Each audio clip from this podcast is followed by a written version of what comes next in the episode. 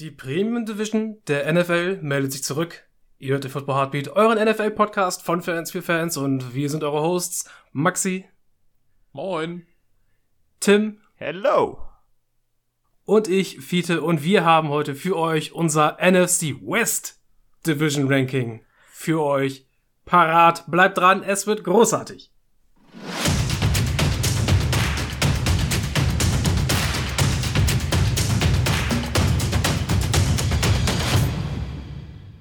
Oh Boys, Leute. Ich hab Bock. Wir, NSC West schon wieder. Es sieht wieder, um mal ein bisschen was vorwegzunehmen, es sieht schon wieder so aus, als hätten wir eine Division vor uns, die, wenn sie sich nicht gegenseitig die Siege klauen, überall positive Records haben könnte. Ja, auf jeden Fall. Die könnten, also, also ich würde den allen gönnen, Playoffs zu spielen. Leider geht das nicht. Mhm. Es, ist, es ist zu krass und wie schwer man sich dann da tun muss, wenn man das Ganze versucht, in eine Reihenfolge zu bringen. Aber es geht ja nicht anders. Irgendwer muss ja auf vier, irgendjemand auf drei, auf zwei oder auf eins stehen. Kannst du das ja nicht teilen. Irgendeinen Tiebreaker gibt's immer, auch wenn es ein, wenn's ein Cointoss ist.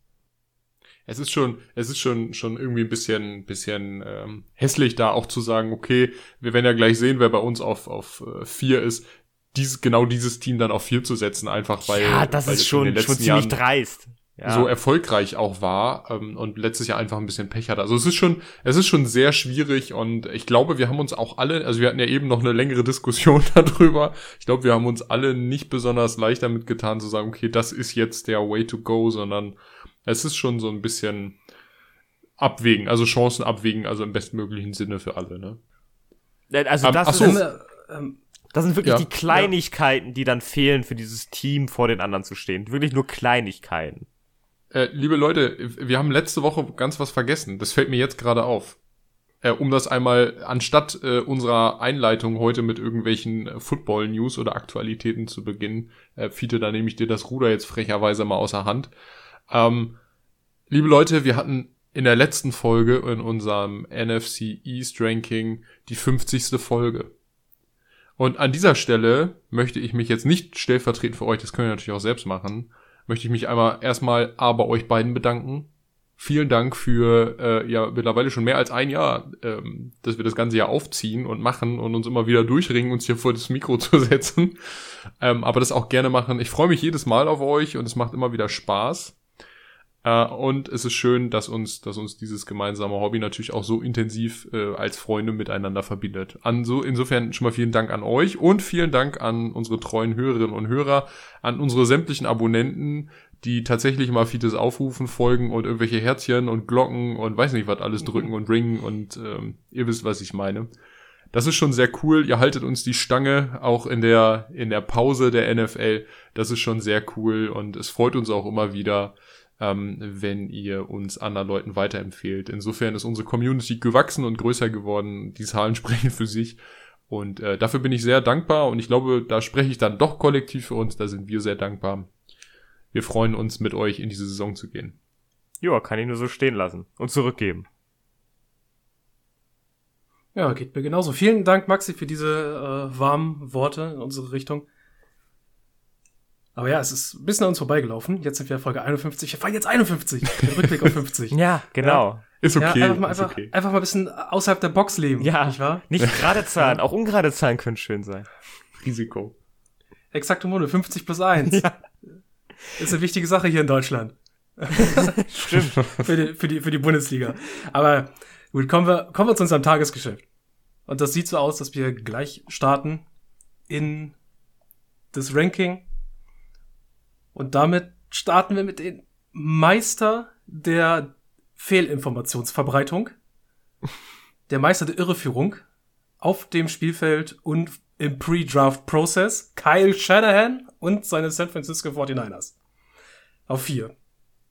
Ja, also, das ist, das ist wirklich, wie, wie Maxi gerade schon sagt, das ist so traurig zu sagen, wir, wir, wir packen die 49ers auf vier. Aber mhm. irgendjemand muss da halt stehen. Die 49ers Top-Team. Also die Defense sieht, sieht großartig aus, also das läuft ja generell. Ja, klar. Ich, wollte ich wollte gerade sagen, ich meine, an irgendwelchen Argumenten muss man es ja festmachen, wo man dann landet. Ja, da wäre die Defense auch ein, auch ein Ding, über das man sprechen könnte. Sie, sie sieht aber immer noch, noch Mach, machen wir, machen wir gleich noch, in aller noch ganz gut aus, machen wir dann in Ausführlichkeiten. Jetzt erstmal so kurz zusammenfassen, warum wir sie auf vier, vier gerankt haben oder ich sie auch auf vier gerankt habe. Ähm, Offense, äh, das, also es hat sich ja nicht viel in diesem Team verändert. Sie hatten ja viel mit Verletzungspech zu kämpfen im Receiving Core, äh, auf Tight End.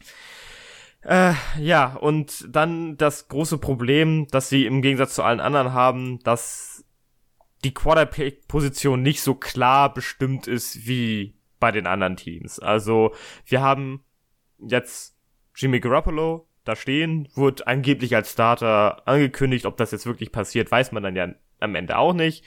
Äh, dann haben wir äh, Rookie Quarterback Trey Lance, ja, Trey Lance, ähm, mhm. den sie sich geholt haben, obwohl immer wieder Mac Jones im, im Verruf war, der nicht so viel Erfahrung im College sammeln konnte, aber ein riesiges Upside eigentlich mit sich, ähm, mit sich bringt. Also, die 49ers stehen dann so, so, äh, das sind so diese Punkte, die die halt nur auf vier bringen, weil da so ein paar Fragezeichen sind, die bei anderen Teams dann halt nicht sind. Und das sehe ich vor allen Dingen halt auf der Quarterback-Position. Ich finde, da sollten sie ähm, Lance spielen lassen. Das wäre, wäre sinnvoll. Und dem die Erfahrung mitgeben, da in dieser harten Division ein bisschen was an Erfahrung zu sammeln. So, erstmal ein hm, erster Einblick ins Team. Ja, es ist, es ist ja ein großes Bild, das man bei den 49ers in der Offense machen muss, weil es halt eine sehr besondere Offense ja. ist in der Liga mhm. unter Kyle Shanahan, die mit Leuten gespickt ist, die dafür da sind, die, diese Offense auszuführen, wie wir sie die letzten Jahre gesehen haben, und das auch auf einem sehr hohen Level. Ich äh, gehe dann mal eben auf die Skill Positions. Das sind vor allem Brandon Ayuk und Debo Samuel auf Right Receiver, die vergleichbar sind im Skillset. Ayuk vielleicht sogar noch besser downfield und Debo Samuel noch besser mit dem Ball in der Hand. Aber halt super gefährlich, wenn sie auch den Ball in der Hand haben. Äh, und auch diese Running Backs, die sie da alle haben, ja, auch perfekt für diese Offense. Ob es ein Raheem Mostert ist, der äh, für mich der Starter da ist, weil er dann fit ist, aber auch Trey Sermon und Wayne Gellman, beide bei ich frisch reingeholt im Draft. Auch die werden äh, da ja, Wayne Gellman eingekauft. Gellman ist schon ja, fünf oder? Jahre im Game. Ja, aber, Entschuldige. Ja, stimmt. Hm. Aber irgendwo haben sie, irgendwo haben sie noch einen zweiten Running Back gedraftet, meine ich. Ja. Äh, ah. ja, äh, Elijah Mitchell ist der zweite im Draft gewesen. Dankeschön, dass du das da ergänzt. Also, was das angeht, sehr, sehr, sehr, sehr passig. Und wir haben in der Vergangenheit gesehen, wenn Garoppolo nicht spielen konnte, dass ein Nick Mullins oder auch ein CJ Beffert diese Offense ausführen kann. Und wenn du dann halt feststellst, dass dir Trey Lance sowohl die Offense ausführen kann, als auch noch seine persönliche Athletik mit ins Spiel reinbringen kann, was ihn ja über Jimmy Garoppolo positionieren würde, dann haben wir es jetzt, glaube ich, mit einer richtig gefährlichen Offense zu tun, weil ja auch Kyle Juszczyk, äh, George Kittle, zwei ganz besondere Playmaker auf Titan und, und Fullback und natürlich auch eine super Offensive oh, die Top 3. Top 3. Hatten mhm. wir es, hatten wir es äh, mit Max, jetzt du gerade kurz weg warst, viele, haben wir kurz vorher schon mal drüber gesprochen. Äh, Top 3 O-Line in der, in der Liga. Die ist großartig. Ja, also das ist wirklich was, also geniale Deals gemacht, sich Trent Williams so günstig zu holen, dann einen Deal abzuschließen, der im ersten Moment aussieht wie, oh mein Gott, was ist das? Und dann zu merken, ah, nach zwei Jahren ist der eigentlich schon durchfinanziert. Ähm, das ist schon genial gewesen. Ähm, du hast, du hast wirklich es geschafft, ähm, auch noch alte Spieler, so wie ein Alex Mack auf Center zum Beispiel, ranzuholen und zu sagen, okay, wir machen das, wir gehen auch das Risiko, dass die halt alt sind, verletzt sind, aber die haben halt die Erfahrung und benutzen die als Brückensteine, um dann später vielleicht auch unsere Draftpicks da noch mit rein rotieren zu lassen. Das ist wirklich genial gelöst, zusammengekauft, gedraftet. Also da wirklich ein, Hut ab an die 49ers, die es geschafft haben, in den letzten drei Jahren eine der besten O-Lines der Liga zusammen zu klauben.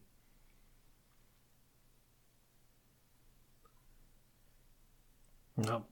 Ich meine, das, wir, wir also schwärmen jetzt so, wir schwärmen jetzt so ähm, von, von dieser Mannschaft und sie steht einfach auf vier. Das ist, das ist so verrückt. Ja, ja. es ist halt die, die Offense ist ja. halt unter Umständen halt einfach wieder ein absolutes Prunkstück, ja. das halt wieder sehr viel Schaden verursachen kann, wenn das Verletzungspech mal ausbleibt. Also die Wahrscheinlichkeit, dass sich das nochmal so derart ja, reproduziert, nicht mit, weiß nicht, verletzungsmäßig, ist unwahrscheinlich. Das war, das war ja, das waren ja an die, an die 12, 13, 14 Spieler, die da gefühlt ausgefallen sind, noch bevor die Saison gestartet ist. mhm ein absolutes Desaster.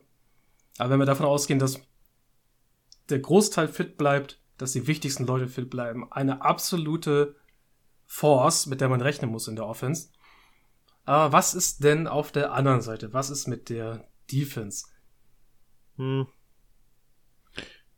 Also D-Line technisch ist das natürlich, ja. wenn es verletzungsfrei, äh, verletzungsfrei bleibt, äh, eine Erstrunden D-Line. Also besteht aus, aus Picks, die sie, die sie sich in den ersten äh, Draftrunden immer zurecht äh, gedraftet haben über die letzten Jahre. Da hat man ähm, ein Schema verfolgt, was, naja, ich, ich sag mal, durchaus erfolgreich war und erfolgsversprechend auch immer noch ist. Mit äh, Javon Kinlaw, den du jetzt, ich glaube, das war der letzte Erstrunden-Pick ähm, in der D-Line. Also in diesem Jahr ist es ja äh, Trey Lance gewesen, davor war es dann äh, Javon Kinlaw.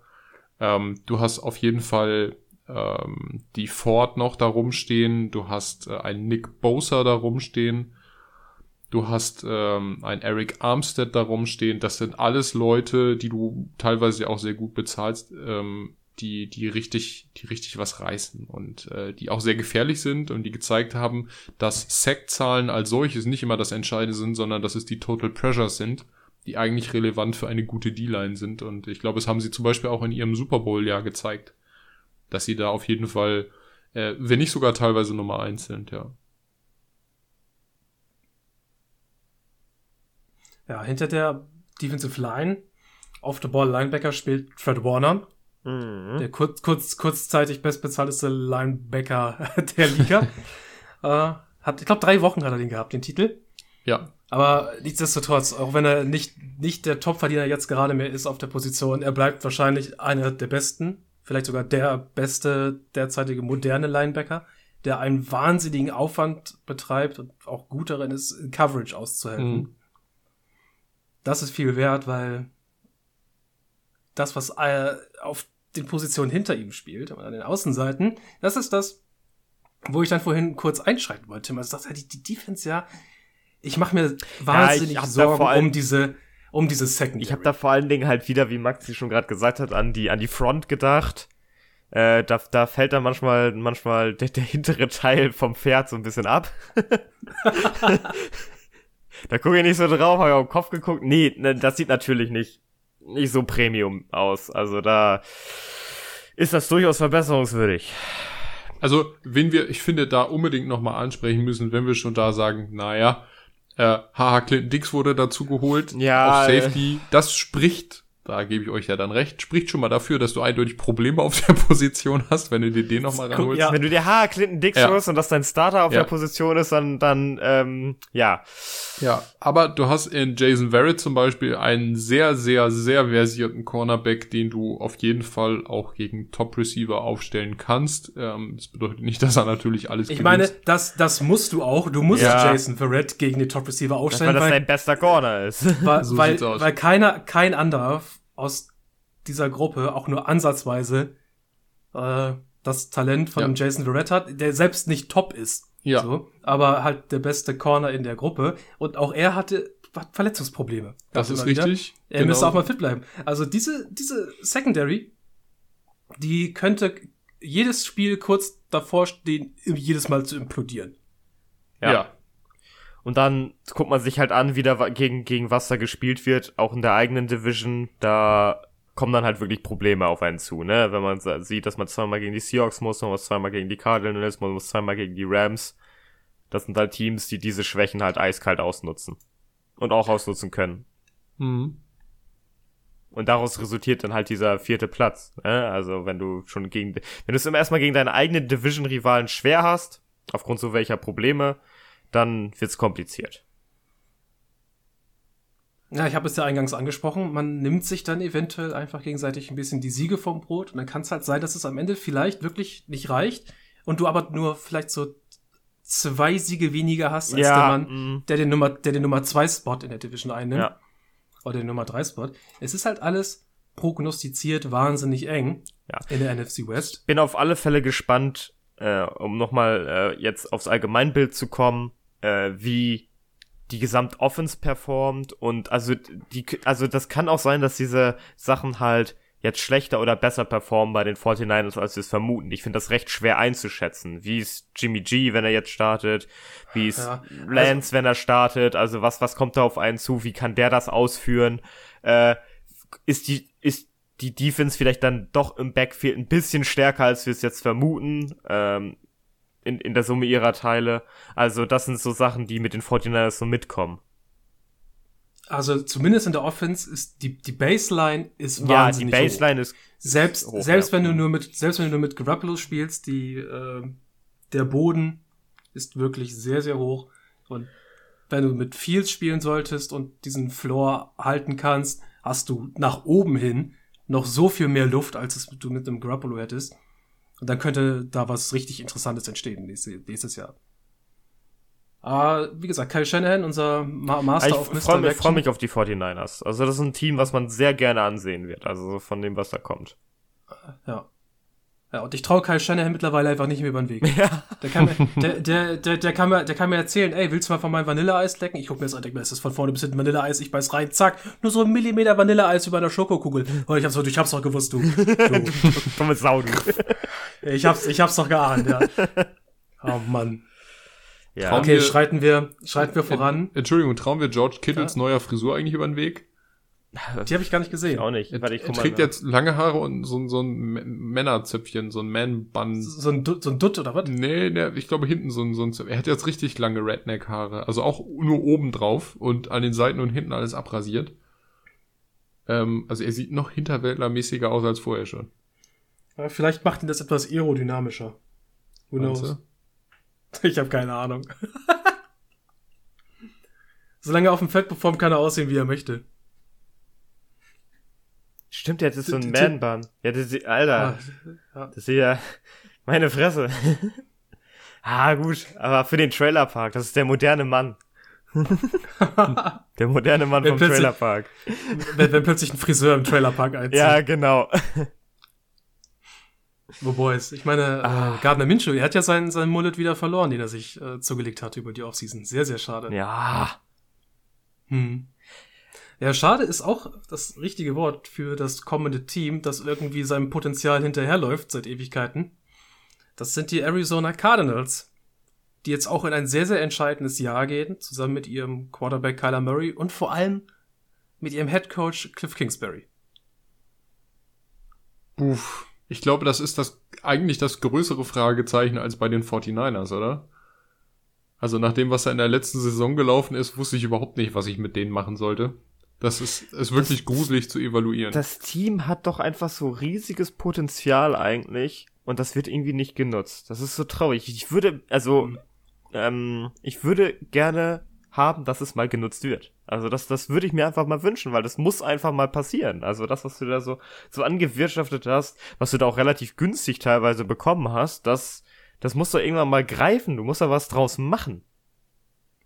Das kannst du doch Es nicht ist, jedes Mal verschenken. Ähm, ja, wir, wir haben über die letzten beiden Jahre gesehen, dass Cliff Kingsbury und man muss ja auch mal gucken, wo kam Cliff Kingsbury her? Er war ja, weiß Gott, kein Goldesel in seiner College-Karriere.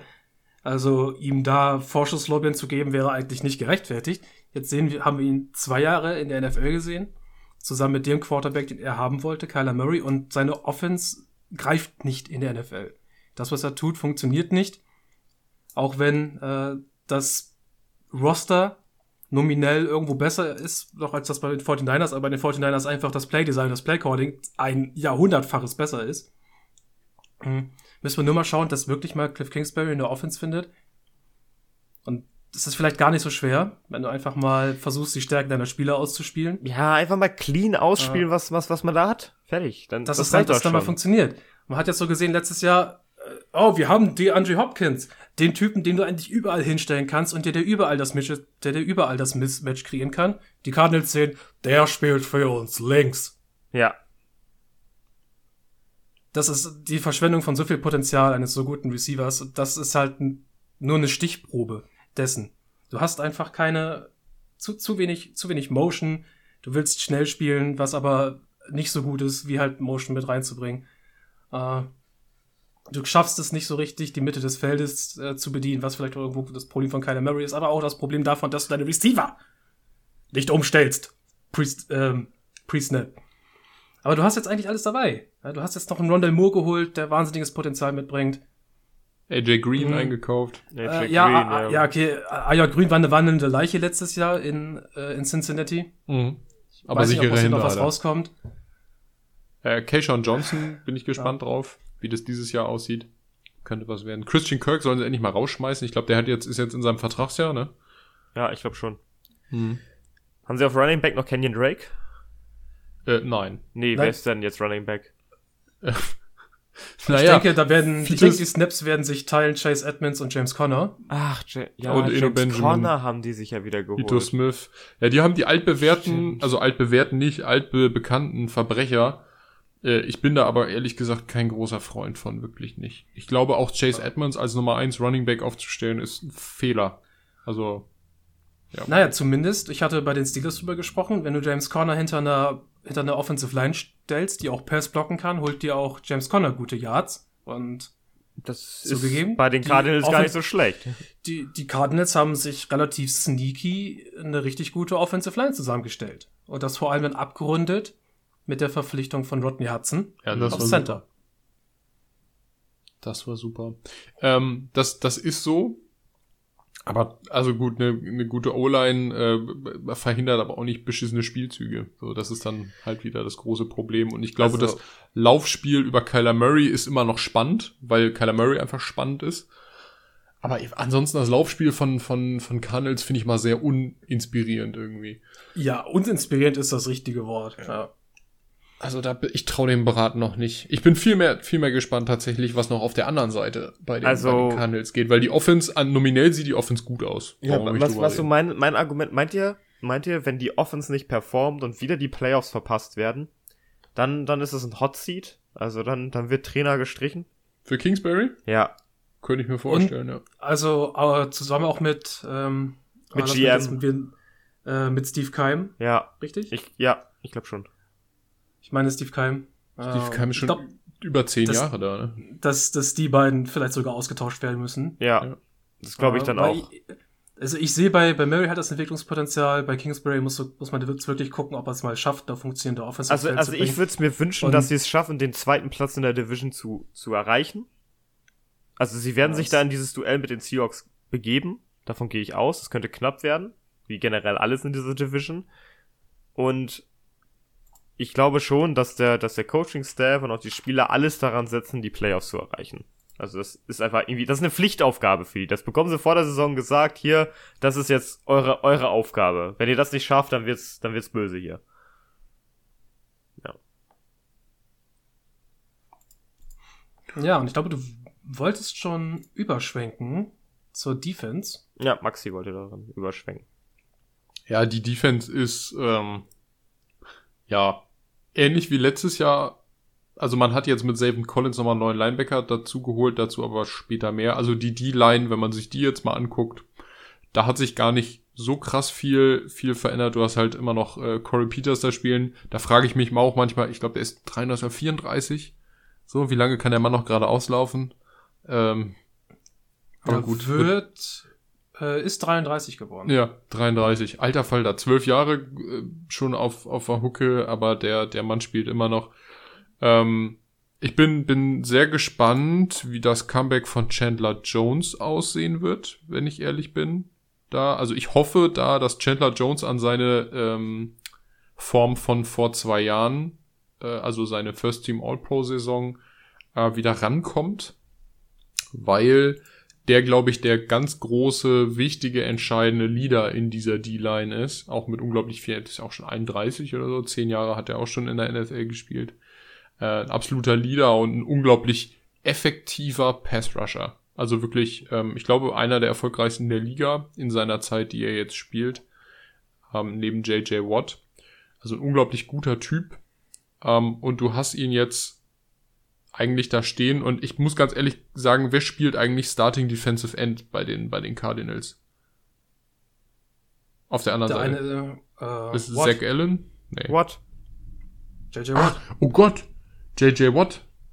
Den habe ich ganz vergessen. Ja, Entschuldigung. Okay, ja, dann hast du JJ Watt und Chandler Jones. Ja, okay, dann wird's spannend. Dann sage ich gar nichts ansonsten, mehr. Die ansonsten, Jordan, ansonsten Jordan Hicks hast du auch immer noch.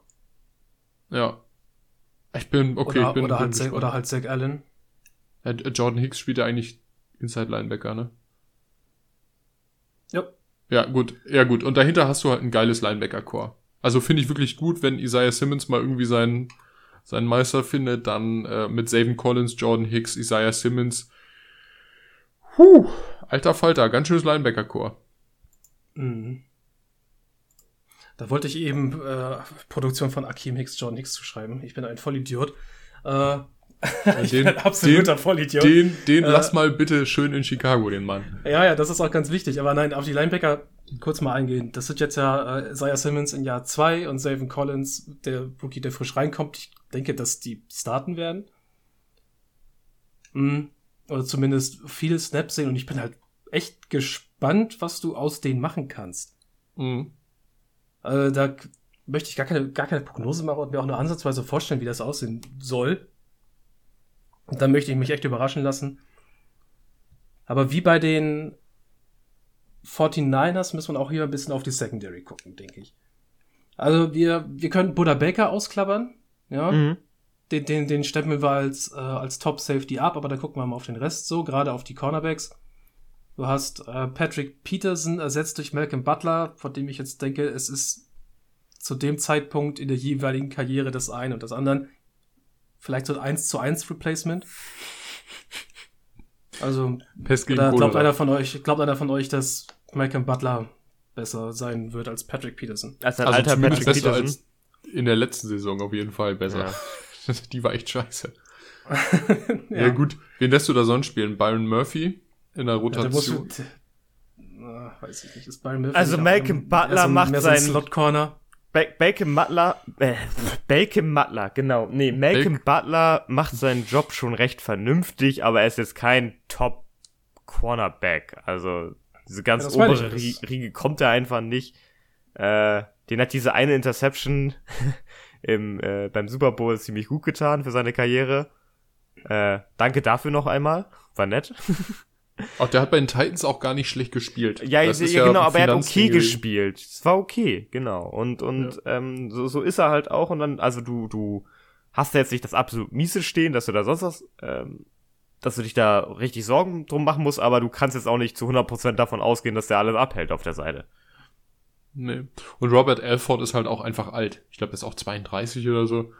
Ähm, da ist das Ding halt auch irgendwann durch. Also ich mache mir da ein bisschen Sorgen im Backfield, muss ich sagen. Abgesehen jetzt von der Safety-Position.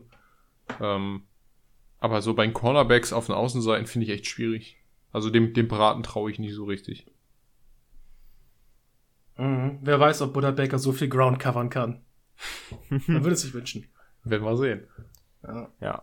Aber ansonsten halt, es ist eine, es ist auch eine, eine spannende Defense, halt gerade in Bezug auf die Linebacker-Position. Äh, Freue ich mich auf das eine oder andere Cardinals-Spiel, vor allem weil auch immer Feuer drin ist, weil es halt um etwas geht. Mhm. Ja, den die geht's, den geht's vor Ort. jedes Mal um etwas. Da, da ist richtig Hot Seat angesagt. Da muss Playoff, Playoffs sind Pflicht.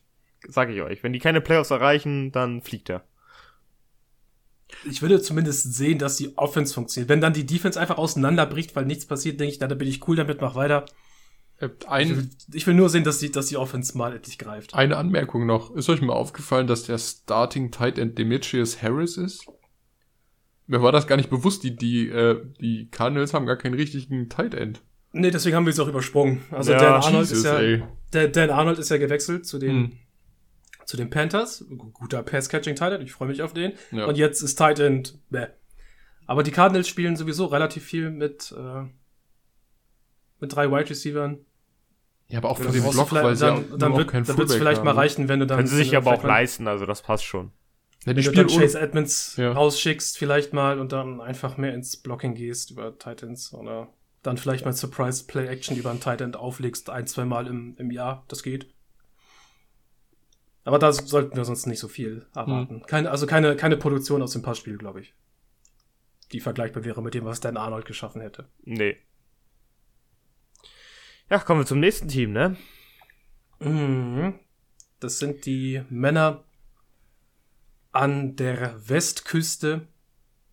Das sind die Seattle Seahawks. Das sind die Männer unter Russell Wilson und den Kaugummi kauenden Pete Carroll. Ja, und Russell Wilson darfst du in diesem Team wieder richten, ne? Mit dem steht und fällt wirklich das Seahawks-Spiel. Tatsache, Der- der- dass er nie verletzt ist, rechtfertigt das Ganze. Ja, auch. genau, das ist halt die Sache. Und dass er, dass er wieder rumzaubert und so. Das, also Receiver Core, das sieht top aus in der Offense. Ja, schön, das würde ich auch gerne haben. Ja, ah. also ich glaube, über Russell Wilson brauchen wir eigentlich nur sagen, dass er das ganze Team eigentlich mal rettet. Das ist der einzige Grund, weshalb die Seahawks in den letzten Jahren so erfolgreich waren. Ähm, der Rest ist, glaube ich, zu vernachlässigen. Ähm, zumal das Management meiner Meinung nach auch mal ähm, Überholungsbedarf hat. Also ich glaube, Snyder als GM kannst du langsam mal rausschmeißen und es wird vielleicht auch mal Zeit, Carroll einfach rauszuhaben, damit da mal was anderes kommt. Also, der hat ja nochmal Vertrag bekommen.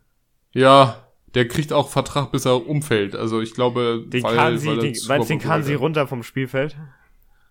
Ja, irgendwie sowas in der, in der. Ja, aber Tyler Lockett und DK Metcalf ist natürlich unglaublich, brauchen wir nicht drüber reden. Aber was kommt denn dahinter? Denn wir haben ja in den Spielen gesehen, in denen äh, sowohl Lockett oder als auch äh, Metcalf komplett gecovert wurden und äh, keinen Ball gesehen haben, dass es wirklich schwierig wird, ähm, da dann das Passing-Game zu etablieren für Russell Wilson. Das haben wir ja in, in, im Playoff-Spiel dann gesehen. Ja, dann nicht, nicht nur da, ab so der zweiten Saisonhälfte haben wir gemerkt, äh, die Rams haben offensiv ein konzeptionelles Problem.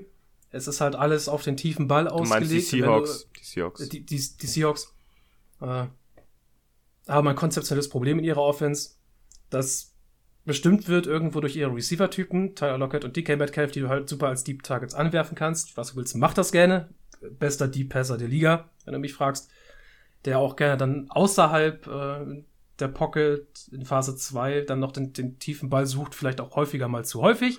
Deswegen dann das Management auch mal gesagt hat, du willst nicht, glaube, wir haben dir eine gute Offensive Line hingestellt, der Rest ist dein, dein Ding. Das war vielleicht so der kleine Nackenschlag an äh, Russell Wilsons äh, Nacken. ja, dass sie ihm sagen, äh, du führ mal die Offense auch bitte bisschen mehr innerhalb der Pocket aus.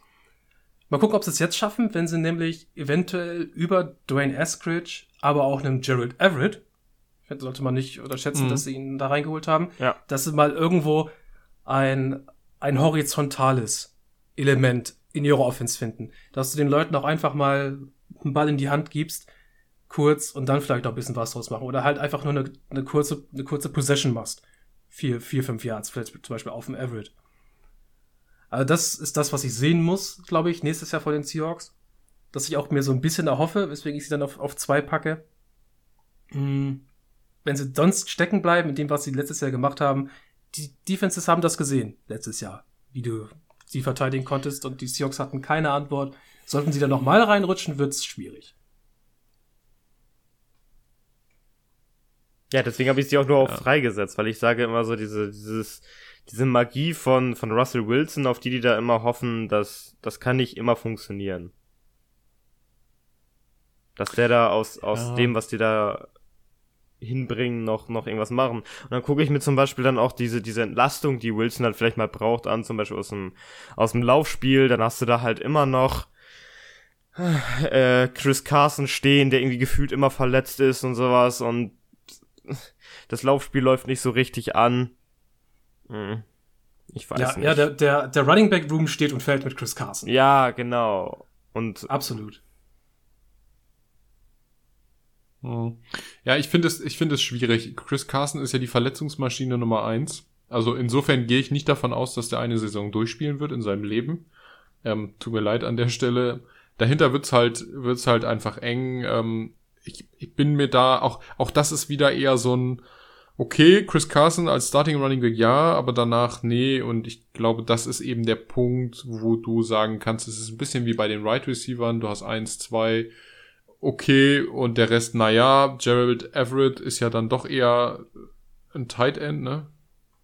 Ja, ja, natürlich. Ja, also ja. das Gute hast du dann auch ein, okay, danach Will Disley, aber der ist auch nie gesund. Also es ist schwierig. Ich finde, die Seahawks haben, wenn sie einen gesundheitlichen Ausfall haben, was ja nicht unwahrscheinlich ist auf Skill Positions, ähm, dann hast du ein Problem. Und ich glaube, davor würde ich mich fürchten auf Seahawks Seite. Also, dass da das genauso ist wie in den letzten Jahren, dann fällt einer aus und dann hast du die Arschkarte. So, um es mal kurz zu sagen. Ja, und sonst die Offensive Line, äh, da befindet sich ja gerade Left Tackle äh, Dwayne Brown, glaube ich, in Vertragsverhandlungen und äh, trainiert deswegen, glaube ich, gerade nicht mit. Er wird gebackupt von Stone Forsyth. so guter, guter geiler, Name. Guter so ein geiler Name. Ich glaube, sechs, sechs Runden Tackle, glaube ich. Von dem, alle, von dem alle Leute glauben, er könnte viel besser sein, als er ist. Ich möchte ihn so gerne spielen sehen. Ich möchte, dass das Starting Left Tackle wird und ich seinen Namen häufiger lese. Das ist einfach geil. Ähm, aber ansonsten, die Offensive Line ist eigentlich, ähm, Die ist okay. Gabe Jackson noch Die ist dazu geholt. okay. Die ist nicht, wollte ich gerade sagen, die ist halt eigentlich okay. Die ist halt nicht, nicht, Nicht top, nicht aber okay. Genau, nicht sie, unterdurchschnittlich. sie ist nicht, sie ist nicht unterdurchschnittlich und das müsste halt eigentlich reichen. Die ist so zwischen Top 10, Top 15, würde ich sagen. Dazwischen. Ja, und das, Ja, genau, das muss reichen. Ich, ich weiß nicht, ich sehe das irgendwie nicht. Irgendwie sehe ich die Seahawks nächstes Jahr nicht. Also das ist dieses, die, die, die retten sich, die retten sich jedes Mal irgendwie so, so, so, so knapp ins Aus oder so. Also, äh. Die Sache ist, ich, ich möchte nicht gegen Russell Wilson wetten. Ja, genau, das ist halt die Sache. Wir, wir, wir bauen alle immer nur auf Russell Wilson und dann stell mal vor, ich weiß, der hat keine schlechte Saison, aber stell mal vor, der hat mal eine etwas schlechtere Saison oder sowas. Ich weiß es nicht. Ja, möglich, möglich ist es. Ja, und deswegen sch schätze ich sie schlechter als die Cardinals ein persönlich. Aber da Ja. war der, der Konsens stärker. Ey, und es ist halt in der, Und weil die Defense auch schlimm aussieht. und es ist in der NFC West auch einfach in Ordnung. Okay, Defense. Äh, Carlos Dunlap, weiterhin bei den Seahawks, ganz, ganz wichtig. Mit ihm ging es Ja. mal ansatzweise los. Der Pass Rush hat ein bisschen äh, Boden gefunden unter den Füßen, als er dazu kam. Hm. Müssen wir noch mal über LJ Collier sprechen? Ich möchte nicht. Kann ich, kann ich, kann ich das hier einfach abkleben hier im Dev Chart? Ah. Ja, schon. Ja, also bei Carlos Dunlap fällt eigentlich alles. Ich glaube, er ist der, der am meisten kreiert dort und den anderen auch mal ähm, zuspielt, indem er vielleicht ein bisschen, bisschen mehr Double Teams zieht. Oh, ja, ansonsten musst du hoffen, dass irgendjemand da mal. Du hast Bobby Wagner auf. Linebacker. Der war Ja, das ist, das ist, das ist, natürlich das ist, top. Das ist, das ist Bobby natürlich top. Wagner, einer der besten Linebacker. ja, überhaupt. ist natürlich Das ist schon in top. Ordnung. Mhm. Das reicht Aber- aber auch, wenn der dann da ist. Cornerback Ja. sieht. Jordan- Jordan Brooks unter, unterstützt das Ganze. Der kommt in seine zweite Season. Ja. Ja, gut, aber danach Das, wird's halt dann, eng. dann, so. dann kommt, Du hast dann halt- kommt natürlich das, das Backfield. Da hast Ja, du da hast Jamal du Adams rumstehen. Jamal Adams, das ist schon mal geil. Da kannst Ja, du schon mal was dann- mitmachen. Dann war's das. Äh, nee, also ich finde, das ist es halt nicht. Ich finde, Cronty Dix hat eine sneaky gute Saison gespielt. Ähm, Akele Witherspoon und äh, ist in Ordnung. Pierre Desir war eigentlich immer irgendwo sneaky gut in Ordnung. Okay, sneaky in Ordnung. Also Pierre Desir Bei hat den- bei den, bei den, bei den Jets, Jets? super gespielt. Ja. Ähm, den hatte ich im Fantasy. Auch kleiner Geheimtipp an dieser Stelle wieder. Stellt äh, Pierre Desir, äh, wenn er denn Starting äh, Cornerback spielt, auf jeden Fall ähm, auf. Gerade in größeren Ligen, wo ihr nicht alle kennt, weil der geht immer unter, underrated, und den, den äh, könnt ihr mitnehmen. Kleiner Tipp vom Profi. Mhm. Und den Rest versuchst du dann halt irgendwo aufzufüllen. Ja, genau. Ich sehe da halt so viel Füllmaterial zwischen diesen paar, diesen gefühlt vier Spielern, die wir da nennen. Äh, gefährlich. Ja, ja, also Trey, Trey Flowers habt ihr ja schon angesprochen, Cornerback, das ist so deren Starting Cornerbacks, okay. Ja. Ja, Kyle Fuller, dem äh, als, nee, Entschuldigung, das ist der falsche Kyle Fuller. Ich wollte gerade sagen, was macht denn der da? Ähm, Ja, ich glaube, ich habe vorhin schon festgestellt, es ist, glaube ich, der dritte Kyle Fuller ja, in der Liga, Ja. den ich jetzt kenne. Wie, Ansonsten fandet ihr halt- Jamal Adams Performance letztes Jahr? gut. Ich fand sie, ich fand sie jetzt nicht bahnbrechend, Jamal Adams First Team All-Pro, aber ich fand sie gut, gar keine Frage. Ja. Also das Also ich Einzige, habe was ich hab so, mein, ich hab so meine Probleme mit Jamal Adams in einigen Bereichen. Ich habe kein Problem mit Jamal Adams. Ich habe immerhin äh, immer noch weiterhin ein Problem damit, dass du überhaupt für ihn getradet hast für zwei First-Round-Picks. Ja, Ja. das ist eine andere Und, Geschichte. und, und dich jetzt halt in Vertragsverhandlungen bezahlst und der dich eigentlich total bei den Eiern hat und ihm eigentlich alles geben muss, was er haben will, weil du sonst Weil zwei du sonst First und zwei, First-Rounder für so gut wie nichts ausgegeben hast, was eine absolute Vollkatastrophe ist, aber ähm, aber viele, ansonsten er wird er wird sein Teil er wird sein Teil tun und das auch das auch gut, vor allem auch er unterstützt halt den Pass Rush und die, die Laufverteidigung Ich hab wie sonst nichts. Ich habe zu den Seahawks habe ich einfach immer so viele Fragezeichen auf allen, allen Kram. Funktioniert die Defense? Klappt das irgendwie alles? Äh, funktioniert die Offense? Also ich sehe da irgendwie immer so ganz große Fragezeichen, die die die bei mir aufploppen, Leute. wenn ich mir das angucke. These, These, mit den beiden Erstrunden-Picks, die sie für Jamal Adams ausgegeben haben, hätten sie eh nur Scheiße gedraftet. Sie Ja. hat einfach nochmal noch Also mal zweimal, sie hat eigentlich einfach nochmal im, noch mal im selben Draft zweimal LJ Collier gedraftet. Ja. Ja. Ja.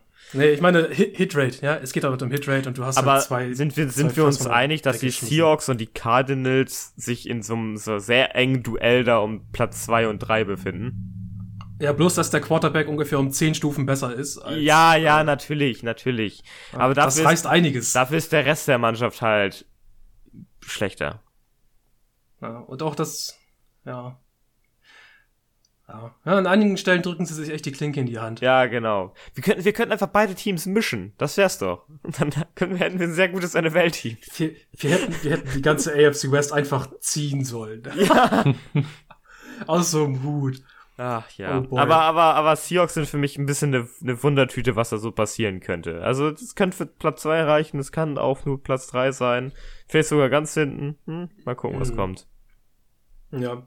Aber es war ja bisher durchgängig. Wir hatten bisher immer irgendwelche größeren Punkte, die Fragen aufwerfen, bei jedem Team bisher. Ja, Das heißt, äh, nach Logik, nach unserer Logik ist das Team, das auf 1 steht, nämlich die LA Rams, das Team, an das wir die wenigsten Fragen haben. das stimmt aber auch. Ja, würde ich auch so sagen. ich meine, das geht ja all, das geht ja vor allem mit der großen Änderung auf Quarterback los. So löst du Probleme, NFL. Also jedes andere Team soll sich das mal angucken und sagen, so löse ich meine Probleme. Ja, es sind dann auch die Rams, die machen das Ja, auch genau, genau. Da wird dann einfach gesagt, ey Mann, wir, wir gucken unser Team an. Was ist so das Problem unserer letzten Saison gewesen? Jared Goff. Wir schmeißen den raus, holen Matthew Stafford. Easy. Und du bist jetzt easy um fünf Klassen besser auf der Position. Ja. Ich, da hänge ich gleich mich mal kurz ein, weil das muss ich eben mit euch kurz besprechen. Es ist ein bisschen komisch, was ich in der Offseason rund um Memphis Stafford mitbekommen habe. Äh, weil da, glaube ich, immer zwei Dinge ziemlich durcheinander geworfen wurden. Nummer eins, es ging um die Frage, ähm, was ist Matthew Stafford für ein Top-Quarterback? Wo würden sie da einordnen? Und, wir, und ja, er rangiert wahrscheinlich immer so knapp über 10. Aber das ist eigentlich nie die wichtige Frage gewesen, äh, jetzt in Bezug auf den Wechsel von Goff zu Stafford, sondern es geht eigentlich nur um die Frage, Ist Matthew Stafford Was- besser als Jared was- Goff? na, nein, was, was kann diese Offense jetzt alles sein, wenn du einen Quarterback hast, der deine Offense ausführt und auch noch mehr kann Mhm. im Vergleich zu. Und das ist, das ist der große Punkt. Nicht, was für ein Quarterback ist, ist äh, Matthew Stafford. Matthew Stafford wird nicht automatisch ein viel besserer Quarterback, nur weil er bei den Rams ist, aber die gesamte Rams Offense wird jetzt viel besser, weil Matthew Stafford deren Quarterback ist. Mhm. Lass es mich mal so vergleichen. Äh, bitte nicht falsch verstehen, Matthew Stafford ist nicht Peyton Manning, aber erinnert ihr euch daran, als die Colts gesagt haben, na komm Peyton, wir haben Andrew Luck ge gedraftet, hier kriegst du ganz viel Horner, jetzt geh. Und er hat gesagt, gut, dann gehe ich zu den Broncos, Ja. weil die Broncos schon ein ziemlich komplettes Team waren und ein ziemlich gutes Team waren Tam ohne Tampa Quarterback. mit Tom Brady ist genau das gleiche Beispiel. Genau das gleiche in grün. Du hast ein, ein, nur dass Matthew Stafford, wie gesagt, nicht das Ja, Talent ist, was die beiden sind, aber du hast Matthew Stafford, der, wenn er gesund ist, ein guter Quarterback ist, der in ein Team geht, was komplett ist, bis auf den Quarterback. Es ist wie, als würde er zu den Broncos gehen. Das gleiche aktuell in grün. Also du, du, du hast eigentlich das letzte Puzzlestück vermeintlich gefunden. Jetzt musst du delivern. So, jetzt kommt der Punkt. Ja. Ne? Aber Also- auf der anderen Seite, die Rams können auch sehr tief fallen. Ja, Wenn die ja, nicht erst in korrekt. ihrer Division werden sollten, aufgrund, äh, weiß, weiß Gott, für, für Problem, ähm, dann finde ich, ist das Ganze natürlich ein, ein Fail. Also ich finde, Ja, für ich- die, die steht. Division-Sieg ganz oben dran. Also Matthew Ich Stafford, mein, ich, ich, ich gönn's ähm, Matthew Stafford, das ist ein smarter Move, den er gemacht hat. Der hat in Detroit hat er, also der war der Einzige, der Detroit noch irgendwie halbwegs in diesen, in diesen Sphären gehalten hat, weil da lief ja sonst nichts rum. Da war ja Naja, die nichts. Sphären waren immer viertschlechtest in der Liga, das ist keine Ja, Sphäre. ja, genau, aber diese, dieses, Problem. dieses, dieser, diesen Müll hat ja, also diesen, dieses, das wären die locker immer schlechteste in der Liga, wäre da nicht Matthew Stafford gewesen. Das ist, sorry, das ist meine Meinung. Und der, der ist jetzt endlich beim, bei diesem fertigen Team angekommen. Ich glaube, der, der kann jetzt viel gehen. Also die Rams sind bei mir sehr hoch im Kurs dieses Jahr, in, ähm, noch was zu erreichen. O-Line ist zwar etwas alt, äh, läuft aber immer noch ziemlich gut an. Also die, die können auch top spielen. Ähm, Wide Receiver sieht super aus. Tight End ist gut. Problem, was sie haben, ist Ja, die Running. Back Position. Ich meine, äh, schrauben wir es doch mal ein bisschen tiefer auseinander, weil da mehr drin ist. Ähm, Wide Receiver, klar, super aufgebaut über Robert Woods, Cooper Cup, Deshaun Mhm. Jackson, der vielleicht, wenn er auch nur ansatzweise geradeaus tief laufen kann, halt immer noch eine tiefe Gefahr sein kann. Wahrscheinlich. Äh, das Ganze wird ähm, komplementiert über den diesjährigen Draft Tutu Atwell und äh, Van Jefferson im Jahr 2. Ich glaube, das ist kein Ding. Daryl Henderson muss es jetzt alleine lösen, leider auf Running Back, weil Cam Akers über die gesamte Saison ausfällt. Ja, das Ja, ist echt. Das ist echt, das ist Oh. echt bitter. Das tut, das tut so richtig weh. weh. Ja. Ja. Ja, genau. Äh, Tyler Higby muss es jetzt auf Tight End alleine lösen, weil Jared Everett nicht mehr dabei ist. Ähm, das ist irgendwo ein kleiner Rückschritt, denke ich, auf Mhm. der Position. Und diese Offensive Line, das ist für mich da jetzt der Knackpunkt. Also wir sind erstaunt darüber, äh, dass Andrew Whitworth halt einfach immer noch funktioniert und das auf einem sehr hohen Level. Die Frage Ja, ist, wie lange. Fall. Diese Offense könnte im schlechtesten Fall einfach zu komplett zusammenbrechen. Also das ist die Achilles äh, Ferse dieser Mannschaft, denke ich. Ich Wenn hätte schlecht eher läuft, gesagt, wenn es ja. schlecht läuft, wenn es schlecht läuft, hast du hier es mit einer Offensive Line zu tun, die äh, unterdurchschnittlich gut ist. Nur, nur so Top 20. Und dann Mhm. musst du mal gucken, wie, wie sich das äh, auf deine gesamte Offense auswirkt. Ich verstehe das Argument. Ich glaube aber eher, dass das Running Game die Achillesferse ist, denn wenn sie das nicht etablieren können, ist immer nur der Druck auf Matthew Stafford. Ach, komm mir nicht mit Running, Running Game et- etablieren. Daryl? Henderson und alles, was dahinter läuft, das, ist, das, das reicht, um zu laufen. Und ansonsten spielst du halt aus neutralen Spielsituationen mehr den Pass. Das musste, das muss Stafford können. Und das muss dieses Receiving Core können. Du hast mit Cooper Cup nicht umsonst einen der besten Roadrunner, wenn er, wenn er fit Das ist. können die, das können die ja auch. Mein Ja. Gott. Also es wäre mit Cam Akers um ein gutes Stück besser gewesen. Es ist jetzt äh, weniger effizient, weil du es nur noch mit Henderson und äh, Aber das passt und ja, das reicht machst. ja. Aber ey, ey, aber was? Das ist so die Frage, also die spannende Geschichte über die Offseason, die ich mal so gelernt habe. Äh, wins above replacement. Äh, wie viele Siege kostet dich denn das jetzt, dass Cam Akers verletzt ist? Im schlechtesten Fall. Ein, zwei? Ein- ich glaube zwei. Ich glaube, ich glaube, ich glaube zwei im schlechtesten Fall. ja. Ein vielleicht. Cam Akers hätte ja vielleicht also ein, vielleicht ein Spiel mehr gewonnen. Im besten Fall zwei. Und So fies es auch ist. was ja dieses Komplementärstück für diese, diese, diese Offense, die er performen kann. Klar, die hat ein paar, äh, paar kleine Mängel oder so, das, da würde man sich wünschen, dass da noch irgendwas besser ist. Aber sie stehen ja, auf der anderen Seite haben sie ja immer noch eine der besten Defensives der Liga. Das ist Ja, so, von der wir, von der wir allerdings erwarten müssen. Wir müssen es erwarten, dass die einen Rückschritt macht. Es ist unmöglich, dass sie das halten. Vor allem, weil Spielermaterial gegangen ist und weil der zuständige Defensive Coordinator Brandon Staley das Team nach einem Jahr verlassen hat, um Head Coach beim Stadtrivalen zu werden, bei den Chargers. Hm. Ich glaube trotzdem, ist dass die top sein wird. Also das, also klar, du machst vielleicht einen, Rückschritt, du wirst nicht, also sie waren jetzt die beste Defense der Liga, aber sie werden immer noch in den Top 5 rangieren. Davon gehe ich, Ich würde, aus. ich würde, ich würde unterschreiben, dass sie nicht aus den Top 10 rausfallen. Das würde mich, das würde mich wundern. Äh, ob sie ein Top 3 Niveau halten können, fragwürdig. Top 5 Niveau mö- auf jeden Fall möglich. Also Top Äh, 3 werden sie nicht mehr sein. Das glaube ich nicht. Dafür sind auch zu viele von den Rotationsspielern jetzt abgegangen. Ähm, ich- Das ist halt der Aderlass, der Aderlass, den du hinnehmen musst als Rams, Ja. auf, aufgrund der Art und Weise, wie sie ihr Team bauen, mit vielen Top-Verdienern und äh, die sie für hohe Draft-Picks ausgeben. Und vielen Einjahresverträgen, Ja. ja. Also, Aber wir schauen halt, wir schauen halt in die, die Defensive Line und das Einzige, was wir da sagen müssen, ähm, solange Aaron Donald in der Defensive Line spielt, ist für dich alles, alles in Ordnung. Ja, Die Welt, die Welt, die Welt ist gut. Du wirst immer irgendeine Art Komplementär-Pass-Rusher finden, der davon profitiert, dass Aaron Donald in deiner Line spielt. Es ist in den meisten Fällen jetzt Leonard Williams gewesen.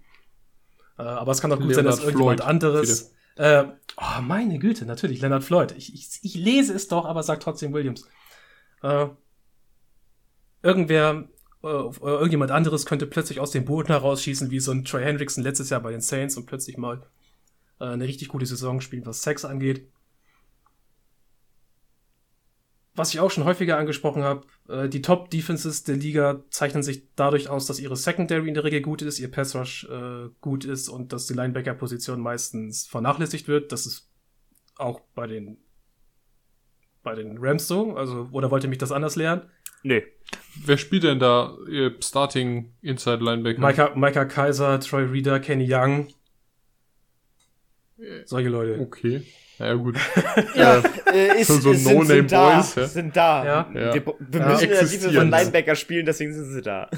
Ja, und in der, in der Secondary musstest du dich trennen von John Johnson und Das von Troy weh. Hill. Das Und tut ich weh. denke, John und ich denke Johnson, halt ey. gerade, das tut weh. Ah, John, Funny, John Johnson war gar nicht so teuer. Also der hat ja, ähm, hat ja, hat ja einen Vertrag unterschrieben, auch glaube ich nur über ein Jahr bei den Browns, ne? Kommt das hin? Ich glaube ja. Äh, ne? Würde mich, würde mich wundern, ich glaube nicht. Nee, der hat länger unterschrieben. der ich glaube drei. der länger ich unterschrieben? ich, ich suche das kurz raus. Ja, bitte such mal raus, was der bekommen hat. Ja, aber auf alle Fälle fehlt der fehlt der Defense etwas an ihrem Material, was sie letzte Saison hatte. Äh, aber sie ist ja immer noch top. Also in der, in der Art und Weise, wie sie spielt und, und du wirst ja, selbst wenn ein neu, neuer Koordinator reinkommt, äh, du hältst, du hältst ja ein gewisses Niveau, kannst du ja immer halten, was du, Mhm. was du so hast. Das, ja, also Top 10 ja. Ich, ich verstehe aber vieles Angst, dass Koordinator weg, äh, Rotationsspieler klar, weg, klar. äh, zwei Stamm, zwei wichtige Stammspieler weg, ähm, vor allem dein zweiter Starting Cornerback weg, äh, plus dein Starting Safety weg. Ich kann schon, also ich kann diese Angst äh, um, um den, den Wegfall aus den Top 5 Defenses verstehen. Also ich bin, ich bin sehr gespannt, gerade in, in den ersten Spielen, wenn die Rams gegen nicht so gute Teams spielen werden, also offensiv nicht so gute Teams, wie zum Beispiel das erste Spiel gegen die Bears, wird sich relativ schnell herauskristallisieren, ähm, Wie gut diese Defense wie wirklich ist. gut diese Defense eigentlich ist, weil du dann Wie sehen gut die kannst, Offense ist. äh, nee, nee, wie gut diese Defense vor allen Dingen Gegen auch ist, weil du dich ja Offense. gegen Top-Teams kannst du immer mal Äh, kassieren. Defense. aber gegen durchschnittliche Teams musst du halt liefern, damit du auch deine, deine Siege einkassierst. Ja, Rams gegen Ja. Bears ist ein interessantes. Duell. Ja, Rams gegen Bears ist äh, gute Defenses äh, gegen äh, eine fragwürdige Offense auf meiner Seite und die Rams, Und die eine Offensive sich mal eben beweisen muss, die ihm zeigen Die muss, hey, das können muss, wir. Ja. ja, also sehr spannend. Aber ich glaube schon, Mhm. dass, also die Rams sind für mich ein Kandidat für den, wenn das, wenn das äh, jetzt alles läuft, wenn sie äh, auf eine ähnliche Art performen wie letztes Jahr äh, in Offense und Defense, vielleicht ein bisschen schlechter in der Defense, ein bisschen dafür ein bisschen besser in der Offense, dann sind sie wieder ein Kandidat für mich für einen, für einen tiefen Playoff-Run äh, und für den Nummer 1 Sitz in der NFC West. Ja, und es, und es ist auch Tag ein, Tag aus, würde ich immer eine Verbesserung in der Offense und eine Verschlechterung in der Defense immer hinnehmen, statt einer Verschlechterung in der Offense und einer Verbesserung in der Defense. Ja. Logisch. Einen letzten Punkt, den ich ganz spannend finde, bezüglich zur nächsten Saison. Wir werden auch ein bisschen mehr über Sean McVay lernen. Jetzt. Ja. mhm. In seiner Headcoach-Karriere. Mhm. Äh, er hat sich ja vor, äh, hier im 2018er Super Bowl, äh, in der ersten Season zusammen mit Goff, diesen, was war die erste Season zusammen mit Goff? Die zweite. Zweite. Ich hab's nicht mehr im Kopf. Die zweite Goff-Season war die erste mit McVay. Ja, genau, die, um die Mhm. geht's. Ähm, diese, diese ganzen Mastermind-Attribute, die er bekommen hat. Ich find, jetzt kannst du es halt wieder zeigen, weil er hat schon ein bisschen abgebaut. Und wir sagen alle, das hängt halt mit Goff zusammen, dass auch Goff abgebaut hat. Und das kann er jetzt beweisen. Und ich hoffe, das ist so. Dass das Playbook wieder weit offen ist mit, äh, mit Stafford und dass wir einiges von dieser Offense sehen werden. Sie könnte sehr explosiv sein. Ich freue mich richtig. Ja. ich Okay. auch. Schon. Äh, noch eine Frage abschließend zu den Rams. Ähm, habt ihr euch schon an das neue Logo der Rams gewöhnt? Ich finde es irgendwie komisch. Äh, to total mittlerweile. Ja, also das ja, ich finde es ist auch okay. okay, aber ich fand den, den, den Ram, also den, den Steinbock fand ich irgendwie mal geiler. Ich mag muss den ich auch. ehrlich sagen. Diesen aggressiven. Das neue gefällt mir nicht so gut wie das alte. Ja. Aber naja, Naja. egal. So. Damit haben wir, glaube ich, unser Standing, Standing durch. Genau, ich wiederhole nochmal, weil es da so spannend ist für die NFC West. Die 49ers auf 4, die Cardinals auf 3, die Seahawks auf 2 und die Rams auf 1. Alles sehr, sehr dicht, wie am Anfangs gesagt. Es könnte sein, dass jeder von denen mit einem mit einem Winning Record rausgeht. Je nachdem, wie sie sich unter, untereinander, äh, na, untereinander nehmen sich die Siege weg, aber wie sie halt gegen den Rest der Liga so performen. Du könntest die 49ers nehmen, sie in die NFC East stecken. Also sie wären halt so, sofort. Sofort auf der Platz 1. sie, würden, sie würden halt wahrscheinlich sofort an den Cowboys vorbeiziehen. Kein Ding. ja. Aber ey, du kannst nichts dagegen machen. Manchmal ist deine, deine Division einfach hart. Und dann musst du da durch. Damit leben, dass die deine Siege fressen werden. Traurig ist es. Aber gut. Das war's dann mit der zweiten Division aus der NFC für uns. Wir machen weiter mit North oder South beim nächsten Mal. Und ansonsten kann ich ja nur noch mal eben an Maxi abgeben und dich fragen, Maxi, ob du noch irgendwelche letzten Worte für uns hast, nachdem du ja letztes Mal abgeschlossen hast mit den Familienclans. Ja, ähm, ihr könnt euch jetzt aussuchen, die richesten Owner der NFL-Teams, also die reichsten oder wohlhabendsten Besitzer, äh, also gemessen an 2021 oder die bisher overall highest paid NFL-Players in ihren Gesamt, also im finanziellen Gesamtvolumen. Also Owners. die Player, die am meisten Cash einkassiert haben. Die Owners. Ja. Gib Die uns mal die Owners. Top, die Top 3 Owner. Die Top 3 oder die Top 5 können wir auch machen. Top- Top also, drei. Top 10 ist zu lang, aber Top 5. Top 3 Top drei? reicht. Top 3 Top 3 reicht. Okay, auf Platz 3 die eben angesprochenen ähm, Los Angeles Rams und Stan Kroenke mit 8,2 Milliarden Dollar. Was macht der Typ? Keine Ahnung. das könnte ich mal nachgucken. Ähm, Einbauküchen. Okay. Nee, ich, ich glaube nicht. Auf Platz zwei äh, und die ewige Nummer zwei ja witzigerweise immer Jerry Jones, Owner der Cowboys mit 8,9 Milliarden Dollar. Du sagst ewige Nummer 2. Hast du da Ja. Zahlen, wie lange sich das schon so hält? Äh, ich glaube, seit ähm, Paul Allen der Inhaber der Seahawks ist, im Minimum. Weil Paul Allen, also bis zu seinem Tod, ja sowieso mit Abstand der reichste war, weil er Co-Founder von Microsoft ist und war. Ähm, also war in dem Fall eher. Äh, Das Ganze hat sich ja jetzt ein bisschen anders verteilt, was die Vermögenswerte angeht, auch an Stiftungen und so. Insofern ist seine Frau, also die Erbberechtigte und die Kinder sind jetzt nicht die äh, richesten Owner mehr, deshalb ähm, habe ich die jetzt mal ausgeklammert. Äh, Crank, Ja. Cronky übrigens, oder wie auch immer der ausgesprochen wird, äh, der ist im, im Immobilienbusiness. Immobilien bisschen. Der ja, besitzt so Kaufhäuser und so etwas.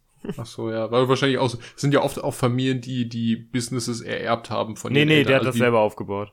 Oh, ja, Entschuldigung, ich. Entschuldigung, Stan Cranky, äh, ich guck noch mal nehme nach. alles zurück.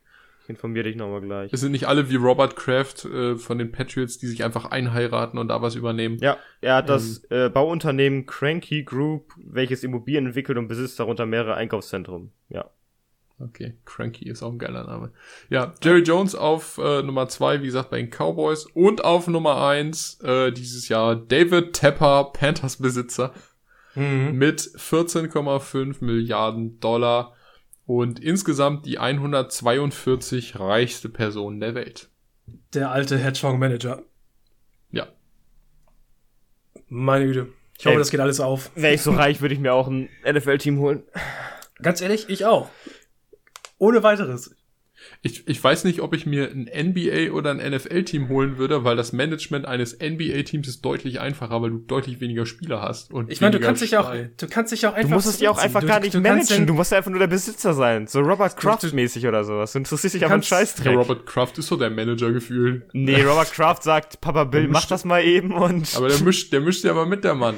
Ja. Also dann ruft Tommy ihn auf dem Handy an und sagt, ich will aber Quarterback bleiben, schmeiß mal Jimmy G raus und so. Ich glaube, die haben schon eine Menge Arbeit damit, das glaubt man Ja, glaube ich auch, aber du kannst, ich glaube, du kannst dich auch richtig schön zurückziehen. Denkst du, Oma Bär macht da noch irgendwie richtig was da im, im Business Ey, oder was? Virginia Motherfucking Hallis McCaskey rollt mit ihrem Rollstuhl immer noch in die Loge und schüttelt da auch noch diverse Hände, mein Freund. Ja, die Also, schüttelt Hände, das ist ja auch klar, weil die ist doch nicht da so Vollzeit im Business da drin, also die sitzt doch noch nicht im Büro und, und manager noch den ganzen Mist. Du hast ey, das selber gut, nicht. das macht wahrscheinlich keiner von denen, weil die wenigsten ja irgendwie Sportmanagement gelernt Ja, haben, deswegen. wahrscheinlich ursprünglich. Ähm, aber das, das ist eine andere Geschichte, das, das Repräsentative. Und klar macht ihr Sohn das hauptamtlich, aber von dem siehst du und hörst du ja auch wenig. Ja. Ja. Junior McCaskey ist, ja, entschuldige.